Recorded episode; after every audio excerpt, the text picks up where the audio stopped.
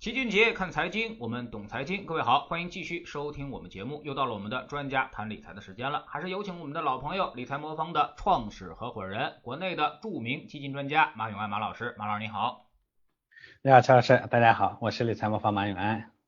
嗯，最近有一个事儿啊，可能大家都忽略了啊。那么这个。呃，服贸会啊，最近呢正在召开，而且在北京啊。那么这个服贸会呢，大家可能还不太熟悉，但是它跟广交会是一个规模的啊。那么这个服贸会上，那么马老师，您能不能读出一些什么投资机会呢？呃，是这个姜老师提到广交会啊，广交会这名气很大，嗯，但是服贸会呢，就服务贸易会呢，大家呢感受上没有那么深刻。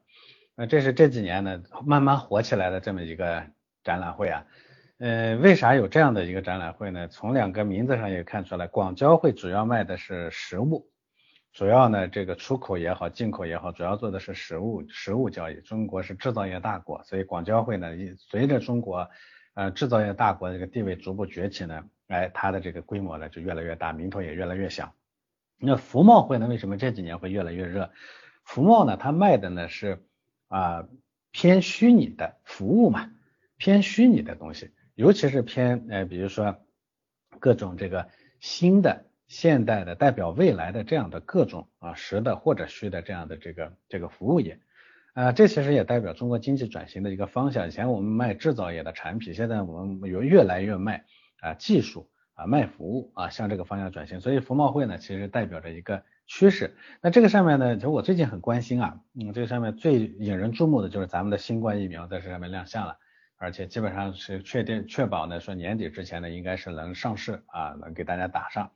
另外呢，其实它还有很多这个科技的亮点啊，比如说像我听的，我每天的上班的路上，我听那个呃那个那个那个新闻节目啊，它里头会会讲这个服贸会上的各种神奇的东西，像这个智能垃圾分类系统啊，透明电视啊，就大家原来看那个。这个科幻电影的时候，看那些人搜拿出来一个一个一个屏幕，那个屏幕呢这边也能看，那边也能看，是吧？透明电视，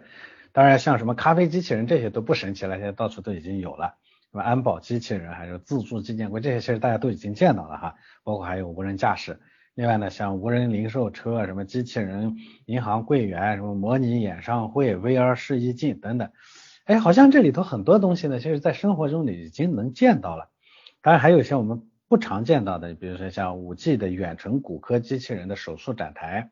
还有五 G 加 AI、五 G 加 AR 等等等等啊，所以有一部分呢，你会感觉到好像，哎呦，这些东西呢都已经深入我们生活了，还有一部分呢是代表明天的感觉，特别呃科幻，代表未来的这种感觉，所以呢，哎，这里头啊，其实它昭示的一个就是中国经济的一个转型的方向的问题，很多人都想象中的像五 G 啊，像这种技术呢。嗯，觉得还很遥远，或者它究竟在落地的时候会变成什么样子？有些人还觉得，哎呀，那就是个概念。事实上，这东西呢，已经在实打实的切入我们的生活。所以我一直说，是新基建会有个大泡泡啊，这服贸会就是让你感受一下，这里天很多东西啊，其实离你一点都不遥远了，非常非常近了啊，觉得很有意思，有空大家可以去看一看啊。嗯，那么可能很多人还是关心现在的一个行情啊，这两天又让大家是忧心忡忡了啊。那么为什么现在这两天又是连续下跌，而且之前的热门板块这个跌幅又比较深呢？马老师给我们分析一下市场现在的一个状况。这也正常哈，呃，确实最近市场比较沉沉闷啊，这是一个正常现象。我觉得，呃，我我跟齐老师做节目的时候交流过很多次，我们这牛市是四阶段，第一阶段呢，它就是这样。嗯，开玩笑叫昨天是牛市，今天是熊市，邻居是牛市，我是熊市，这种情况特别普遍，这是第一阶段的典型特征。嗯，那第一阶段我也说说，它的目标就是把你赶出去嘛，不让你在市场里待着嘛。就但既然要这样，它一定会让你看上去不像牛市，这样你才能你才能最后因为灰心啊什么的，他会呃他会出去嘛。所以我们就是为这个呢还做了一下那个理财魔方的用户调研，嗯，大概问了一下，有这么三种感受啊，就三三种疑惑。第一种呢，就说哎还是牛市吗？嗯，这很多人其实就已经有这个疑惑了，这就对了啊！我这是说实话，你要是人人都觉得是牛市，那牛市第一阶段肯定没结束，第一阶段一定会让你很很怀疑的出去，很怀疑到最后呢，很坚决的出去啊，才说是第一阶段啊。第二个问题呢是说，那第一阶段什么时候结束啊？这问的也很多。第三个呢，好多人说啊，理财根本就不靠谱啊，这事儿挣不了钱啊，这也是一种。呃，这这个这个这个最近的这种沉默的情绪，它衍生出了这么三种观点啊，那它简单的也也也也也说一说啊，是不是牛市？呃，我这前前一段时间北京有场雨啊，这气象部门各个部门都提前给大家通知到位了。呃，当时大家都说说这雨都不下都不行了，这这气氛都烘托到这儿了。我记得我当时看到有一个朋友发个朋友圈，说他当天呢要找物业呢上门修理一个什么东西，物业说啊我正准备防汛呢，根本就顾不上。最近的行情呢，可能也有点这个感觉。我们天天在节目里头说啊，说政府喊话，呃，这个这个经济需要啊，这是必然会有一个大牛市的。那这个曲线呢，它就是磨磨唧唧，哎，折磨人的性子。所以你，但是你要放心啊，经济既然发展到现在，它对这个，嗯，就就就就像我们前面说的，代表未来的那那些东西，服贸会上那些东西，它都到我们身边了，我们还对觉得这些东西还很遥远。那其实资本市场也是一样的。那所以我一直说说那说就这金融行业，其实很多人他是一样的，你靠银行去给这些东西呢？感觉其实挺遥远，已经到眼前的东西就去去提供资金，它是不可能的。那服贸会上，我估计百分之七八十的那些项目，之所以最后能孵化有钱做出来，要么靠政府资助，要么就是靠那个靠那个靠靠靠靠靠产业产业资本，或者是靠这个啊股权融资啊，就私募基金也好啊，因为现在中国的私募市场挺发达的，就是啊天使投资啊，是吧？啊这个早期的股权投资啊这种挺发达的。如果不是靠这个，啊，这些东西根本就做不出来。所以呢，那都到眼前的东西都会是这样。所以你要没到眼前的，再远一点的东西，银行是绝对不支持的。所以我们说必然会要靠资本市场来支持。但是呢，我这个这个这个这个这个，我们这么说啊，这市市场呢，它这种这种波一波动的人呢，其实就就开始怀疑啊，这就开始怀疑。所以这个呢，我觉得也是正常的一个情况。那怀疑呢，说明你肯定缺一个基本的概念嘛。我一直说一个牛市会经历三到五年，比如前两轮牛市，其实它分别在经过了一年和一年半的第一阶段以后，才会进入后面的阶段。这还是从前啊，咱们还牛短熊长的这种时候，第一阶段都这么长，所以第一阶段它的挑战它会很大。但是呢，整个牛市的持续时间呢也会更长，所以这个收益也会很大。现在很多人都熬不住了。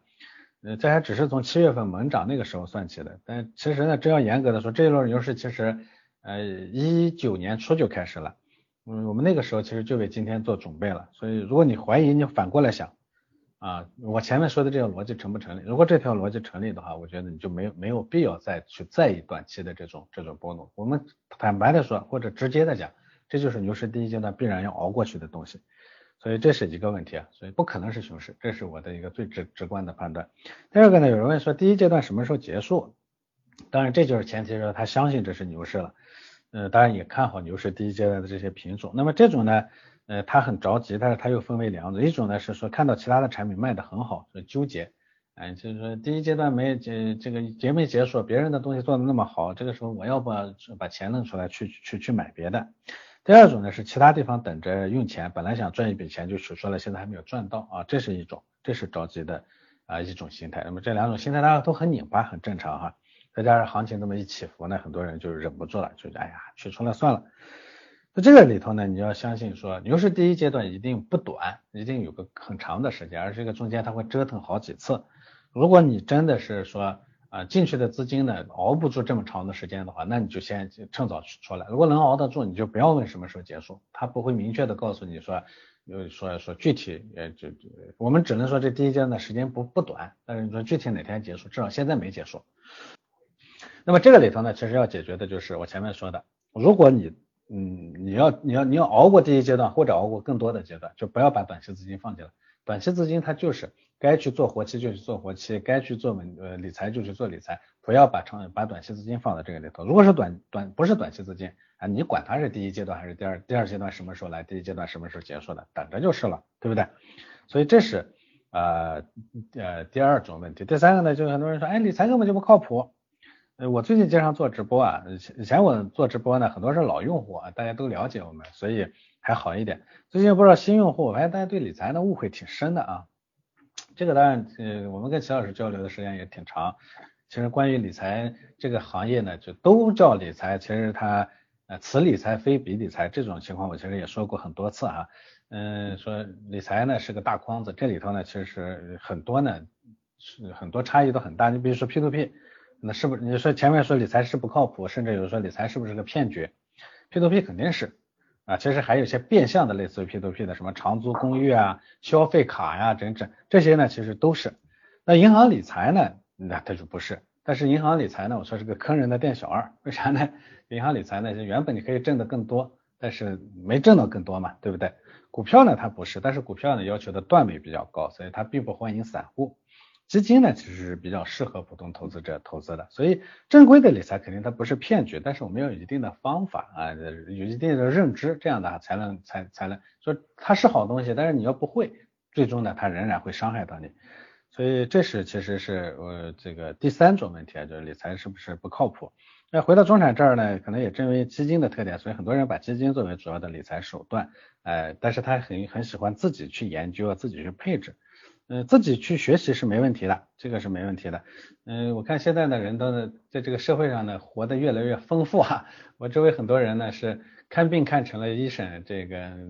给孩子论教育呢，论成了教育专家是吧？这个理财呢，也要一定要变成理财专家。你看丁香医生啊，这种科普平台这么火，所以大家都特别希望去了解更多。但我也问问说，你你自己愿意去去通过丁香医生，你自己想真的变成一个医生吗？这个显然不会哈。所以回过头来讲。我觉得这个这三种观点呢，就是了解这三种里头，呃，你要把那些不靠谱的东西把它踢出去，但是靠谱的那些呢，最好还是要靠谱的方式来进行啊，这是呃这种焦虑心态的一个哎现在的一个一个一个一个怎么去度过自己的焦虑心态啊一个简单的说法啊，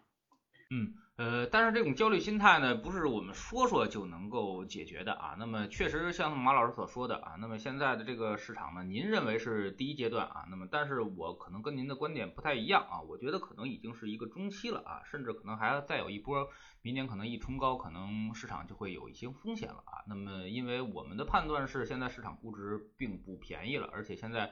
呃，热点可能这个上升的也比较快啊，最近调整幅度也比较大啊。那么通常这种这种波动率增加的时候呢，一般都是市场的后半段阶段了啊。那么马老师呃有没有什么想反驳我的啊？或者说咱们再探讨一个话题？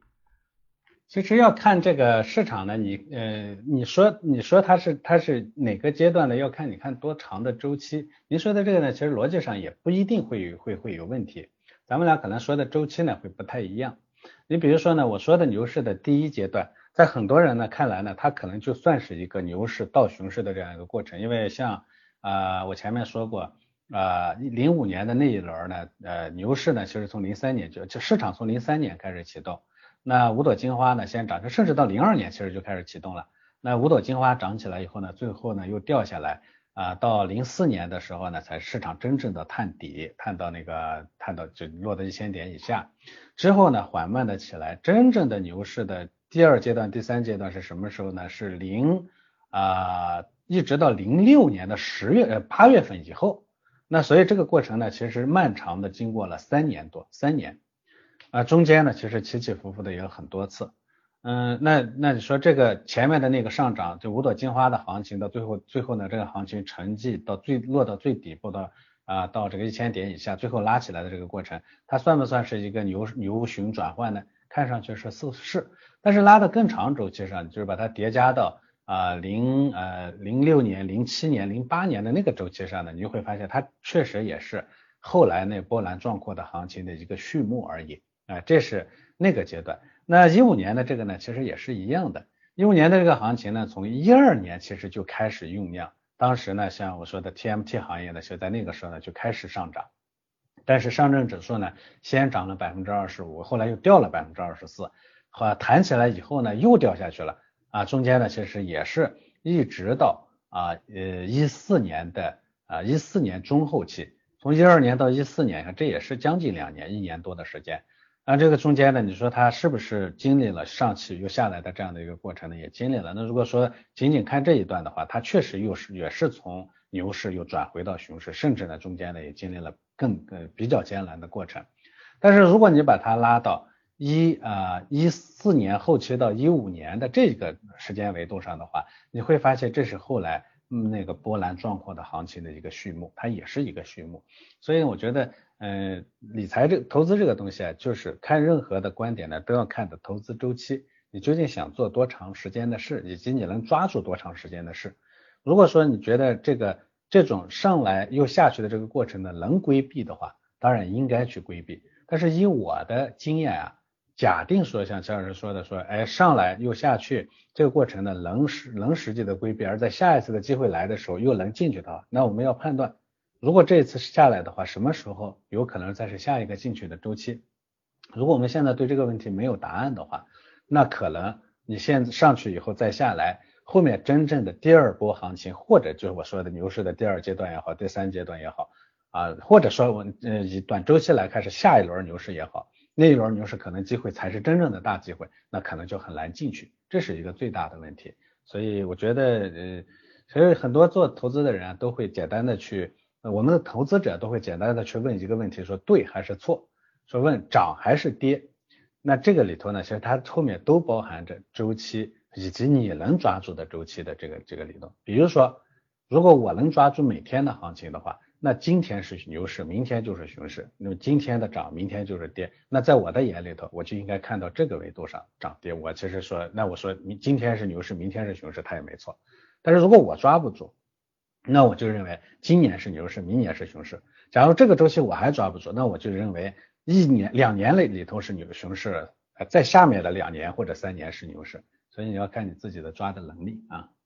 嗯，我觉得您说的这个特别的对啊，特别的好。我们也这个这个重复一下啊。那么之前呢，其实我们一直也跟大家灌输一个观点，就是说。呃，一买一卖才是一次完整的一个交易啊，你光卖对了是没有用的啊，所以说任何一次这个市场调整啊，那么我们都不要光用这个单边操作去考虑市场的这个情况啊，也就是说你到底有多大的把握能在底部买回来啊，你一定要考虑这个问题。如果你有百分之百的把握，那个能够在底部或者更低的位置把这个市场给这个指数啊，或者是这个你买的这个基金啊，能给它接回来啊，那么这种波段呢？呃，是有意义的啊。那么，但是呢，通常来说，这种百分之百的把握，或者说这比较大的把握，那也就意味着市场可能要下跌幅度超过百分之二十，甚至是百分之三四十以上啊，你才有这个绝对的把握。如果只是在百分之二十以内，通常人是没有这个绝对的把握的啊。因为等你发现市场调整了，可能已经跌去百分之十了啊。等你发现市场已经开始反弹了，可能又涨上来百分之十了。所以说，你发现一买一卖之间啊，你虽然说判断对了市场的调整啊，但是却基基本上。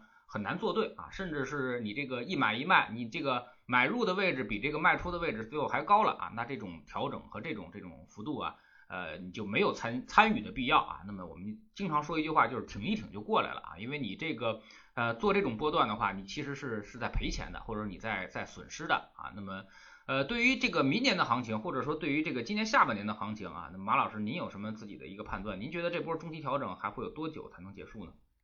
呃，我觉得呢，应该会是一个结构分化特别剧烈的市场。这样的一个市场里头呢，它会出现这样一些奇葩的现象。我猜测啊，第一种现象是什么呢？有可能你看上去一些很贵的东西会变得更贵，就像当年那个啊呃 TMT 行业里头那个那个第一第一波里头啊，先涨了百分之就嗯嗯上证指数涨百分之二十五，又跌百分之二十四，那个过程中，人家直接干了两点五倍一样。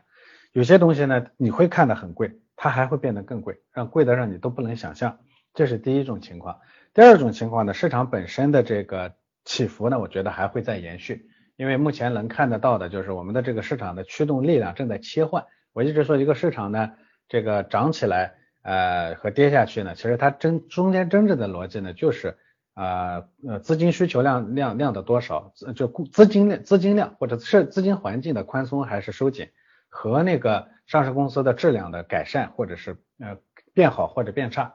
我们现在正好在这样的一个切换的节点上，就是资金推动型的这个市场正在逐步的这个动力在衰竭，因为我们的经济复苏的，就像我们前面讲了，嗯这个这个我们我们其实现在这个呃无论是科技创新也好，内循环也好，其实在正稳稳的起步，我们经济复苏的情况呢也是比较乐观的，现在看这个全世界其他的。一些一些国际组织的评价也好，对我们自己内部的数据也好，我们能看得到，其实都在逐步的复苏。那么这种情况下呢，靠靠放水，我们不需要那么干，美国人才会需要那么干，我们不需要。所以这个动力呢在慢慢的衰竭。那相应的呢，这个经济复苏的这个传递到企业的盈利上呢，还没有那么快的展现。这种时候呢，其实就相当于是个青黄不接的时候。往往在这个时候呢，市场会出现一些哎波动。这个波动呢，它就是两种，一种呢是。比如说像一些上证指数啊这样的主流品种呢，有可能起起伏伏，甚至会出现比较大的回调。但是里头一些好的品种呢，它会持续的上涨，会涨到我说了那个泡泡有可能会到你想不想想不到的地步。所以今年下半年呢，我总体其实是非常非常乐观的。但是这个乐观不体现在指数上，这个乐观体现在结构性的机会上。而且最大的乐观是在于，只要这个下社会下跌，你就是应该应该应应该毫不犹豫的往进去冲，因为只这种时候的下跌。你冲进去就是就是赚到了，你这个你这个时候呢不不冲进去啊，你这个时候跑掉了，后面的就像是前面说的，你下次机会你究竟怎么抓住啊？只有在这个时候冲进去的人才能抓住下一次机会，这个时候跑出去，你恐怕很难抓住这样的一个机会，因为前面这个市场结构分化的特征，它看上去会特别复杂，它不会给你展现出说同涨同跌，一下子大家都涨多少，甚至说有些人呢就是说我看好我那个品种，我要跌多少。它很可能你看我那个品种它就是不跌啊，这种情况会非常非常的普遍，所以这时候呢，我觉得但凡遇到跌，你就庆幸吧，你就冲进去就完了。当然，呃，简单的自己去炒股呢冲进去呢，恐怕我前面说了，真的要市场遇到那么比较啊这这个幅度比较大的时候呢，心理上恐怕是很难熬的啊。嗯，很多人说这个说你你说了这这么说了，我既然你认为是认为这个市场呢会这么走，我就我就我就很笃定，我只要跌我我我我就买。嗯，这个人的信心的崩塌，就人其实最终的呃这个方式的错误，最后会以信心的崩塌体现出来。我不知道这个话我说大家理不理解啊？就是嗯，如果说你的风险承受的过高了，你的方式错了，比如说你单一的去砸品种，然后呢不停的去砸砸砸方向，只要这方向错了，最终呢他不是说有一天你哦我我这个我我坚持不住了，他不会这么你你你的大脑不会给你这样的一个信号。他只会给你说，嗯，这个市场好像这不对，他说的这个牛市错了，现在是熊市了，或者他说你你会想，哎，我买的这个品种不对，人家买的品种好，是吧？或者你说这个基金经理不对，这个基金经理跟别的基金经理不一样，甚至你说，哎，这个基金经理从前很好，他现在变了，这个，总之你会以各种各样的怀疑来，呃，各种各样的怀疑会出来，最终呢，总有一款怀疑呢会击垮你啊，然后呢，让你呢最终呢就就就坚持不下去。所以这时候呢，我觉得其实下滑都下跌就是机会。我最近呢。我以前呢，其实鼓励大家呢，这个逆势投资的时候相对是比较少的。我现在其实特别鼓励大家逆势投资，但是我一直所说要选择方式啊，就就用配置的方式来做逆势投资，这是最好的。嗯嗯，最近还有一个事儿引起了大家关注啊，说这个李嘉诚投资了 Zoom 啊很多年。呃，那么这个大概是七年的时间吧。其实李嘉诚投资更早啊，那么他最早还投资了这个 Facebook 啊。其实大家觉得李超人呢，可能就是造房子造房子啊，但是他其实对这个通讯类的产品啊，他其实也是比较这个热衷的啊。包括他当年在这个欧洲买城啊。那么很多人都拿这个李嘉诚现在跟巴菲特买苹果做对比了啊，马老师怎么看他们这些投资大师，或者说这能能够穿越周期的这些投资大师啊，对于这个科技股啊、通讯股啊这种这种这种热情？我觉得一个好的投资者他要顺应趋势，这里头趋势呢包括两种，一种是你投资投资的东西，它得是代表未来的东西啊，第二种呢是。你投资的方式要是适合未来的方式，或者适合自己的未来的方式，这我觉得是两层的概念。咱们先说第一层啊，就说这个投资的东西啊，要是未来的东西，这一点上呢，其实无论是啊李嘉诚投资 Zoom 也好，是巴菲特投资苹果也好，其实它都是非常清晰的能体现出来，是吧？眼光好，人家确实投资的代表明天，是吧？这个收益当然也最高。但我认为核心的还不在这一地方，就他们要对他们这些人来说呢。代表明天的东西总在眼前晃，因为大家都期望这些人的钱呢拿出来给我支持，我做明天的东西吧，所以很多机会呢都会给这些人。但核心是这些人怎么去抓住？那这里头呢，其实我我认为这些人值得称道的地方在于，他会及时的改变自己自己的投资方式或者投资理念。你就拿巴菲特来说，原来都知道他是不不投科技的，不投网络股的，是不是？啊，不投这个就自己搞不清楚的东西，他是不投的。所以他早期既不投网络股，像苹果这些早期他也不投。但是后来你看，该到转变的时候，他就及时的转变了啊。这李嘉诚其实也一样，一个做塑料花出身的人，对不对？啊，盖房地产出身的人，但是他其实在科技上的这个投入呢，呃，这个这个又早期，呃，其实做的呢，就也是，就他及时的转变了自己的投资思维。中国的有多少房地产老板呢？就是盖房子起家，盖盖房子垮掉，是吧？就是不转变思想。但是你看这些人呢，都及时的去转变思想，所以我觉得对个人的投资方式的这个转变，这个呢才是一个非常重要的啊重要的问题。那回过头来，对我们个人来说，我们应该怎么去学习人家的这两点？第一点呢，就是说要投资明天。哎，我一直说啊，五 G 就是明天，芯片就是明天，这个东西人家写的明明白白的。刚刚我看那个郭平啊，在华中科技大学又讲到五 G，他说到几点啊，他说五 G 呢开启了一个新的时代啊，就像前几次的工业革命一样，他正认为这是一次工业革命级的改变，所以不要把它简单的当一个技术，这是一次革新啊，这是要新开一本历史书的，这是他的第一个观点。第二个呢，因为数字经济最近很火，五 G 呢跟数字经济密不可分。我记得我之前也说过，我说世界呢其实从网络经济在正时代正在进入数字经济时代，这两个时代是不一样的，它的差异之大就相当于人类从这个蒸汽时代进入电气时代，它差距就这么大。